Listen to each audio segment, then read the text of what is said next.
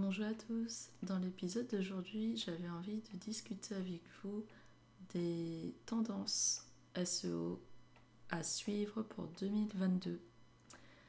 Alors, j'ai rédigé deux articles sur deux médias référents par rapport à ce sujet, donc notamment Siècle Digital et Journal du Net. Alors, quelles sont les tendances à suivre en 2022 On parle très souvent en ce moment des Core Web Vitals. Et donc, effectivement, Google maintenant a mis en place un système pour mesurer trois métriques. Et en français, les trois métriques sont la vitesse d'affichage, la vitesse d'affichage, qui se traduit par le largest contentful paint, la stabilité visuelle, qui se traduit par le cumulative layout shift et finalement l'interactivité qui se traduit par le first input delay. Ces trois métriques en fait sont plutôt liées à la convivialité de la page, à l'ergonomie de la page et donc à l'UX de la page. Le sujet lié au SXO, je pense que vous avez déjà entendu parler de ça, c'est euh, le SEO plus l'UX. C'était un sujet qui existait déjà vers 2016-2017. Mais c'était juste des rumeurs, on va dire, où on parlait déjà euh, de l'UX euh, et du SEO. Mais là, ça devient des critères de référencement avec les Core Web Vitals. Et donc, il faut vraiment faire attention à ça euh, dès l'année prochaine. J'allais dire même dès maintenant. Mais l'année prochaine, en 2022, vraiment, je pense que tout site web doit vraiment quand même faire attention à son UX. Et c'est vrai que c'est assez logique parce que on va dire que le site c'est votre boutique nous, on va vous faire le SEO pour attirer du monde sur le site, pour vous donner de la visibilité. Et c'est comme pour une boutique physique. Ok, on a attiré du monde dans la boutique, mais une fois arrivé sur le site, si les rayons sont mal organisés, mal rangés, si c'est pas ergonomique pour, je sais pas, aller jusqu'à la caisse pour aller payer euh, euh, son produit, enfin, ça va vite lasser l'internaute ou le consommateur et il va s'en aller du site. Donc ok, vous avez fait euh, un gain de trafic en termes de visiteurs, d'utilisateurs, mais est-ce que vous allez avoir un gain de conversion Ça déjà en plus le SEO ne peut pas vous le garantir, ni même l'UX. Ok, vous avez optimisé à fond votre chemin euh, pour arriver jusqu'au clic, pour la conversion, mais personne peut vous garantir que vous allez gagner en conversion et en chiffre d'affaires. C'est comme pour une boutique physique.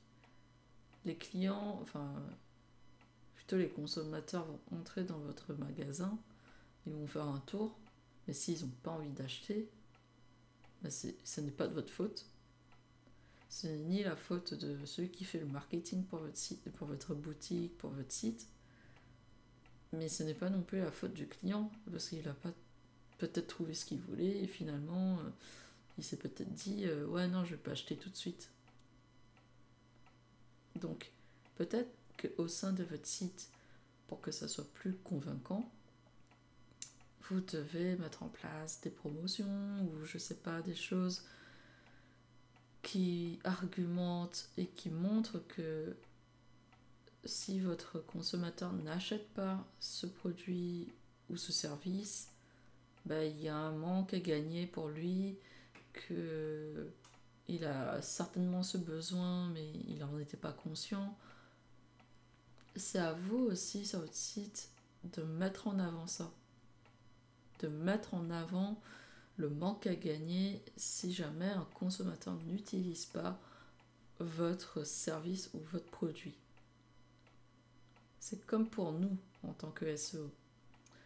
L'argument qu'on donne, c'est que si euh, un webmaster, euh, un e-commerçant ou autre un site web mais ne fait pas de SEO ou ne fait pas de SEA, ben, il a énormément qu'à gagner en termes de visibilité, en termes de possibilité d'être encore plus euh, visible et bien classé sur des mots-clés ultra spécifiques, euh, des mots-clés longue traîne.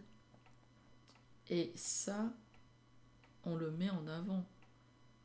Parce que justement, on veut aider ces webmasters, ces e-commerçants à mieux travailler la visibilité de leur site et à faire en sorte que euh, leur trafic augmente et que le site se positionne de mieux en mieux dans Google.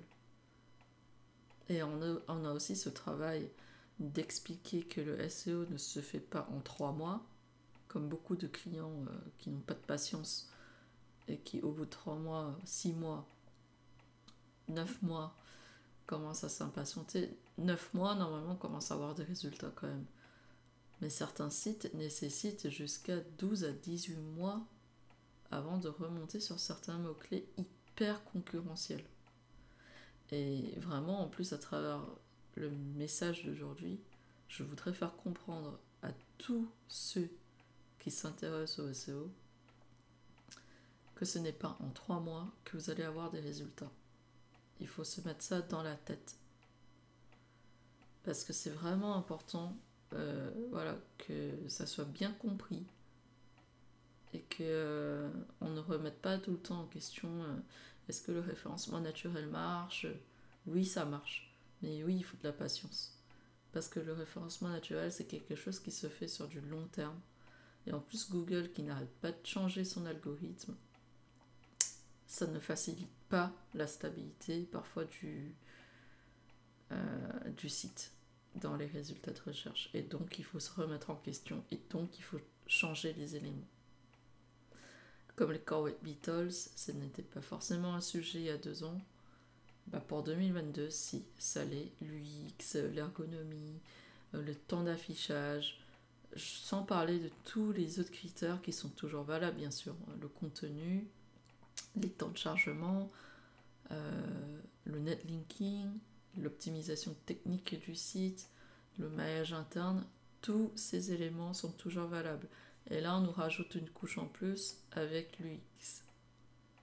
Donc, faites très attention. Optimisez avec patience votre site. Vous allez y arriver. Intéressez-vous au SEO. Dès lors que vous avez un site web, mettez-y un peu du cœur. Certains clients sont à fond. Ils veulent comprendre, ils veulent aussi aider euh, dans l'optimisation de leur boutique.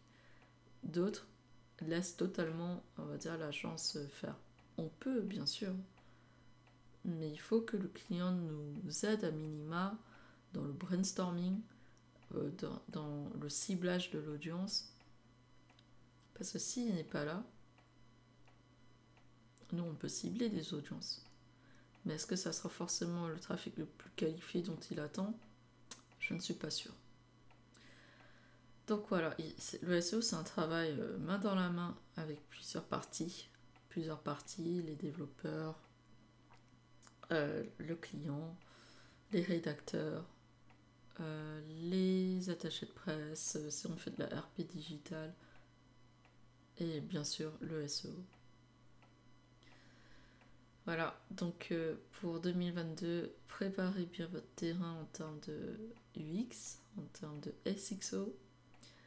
De mon côté, personnellement, je pense que je vais prendre une petite formation en plus en UX, bah, parce que ça m'intéresse aussi, vraiment. Ça m'intéresse de mieux comprendre comment est-ce que ça fonctionne.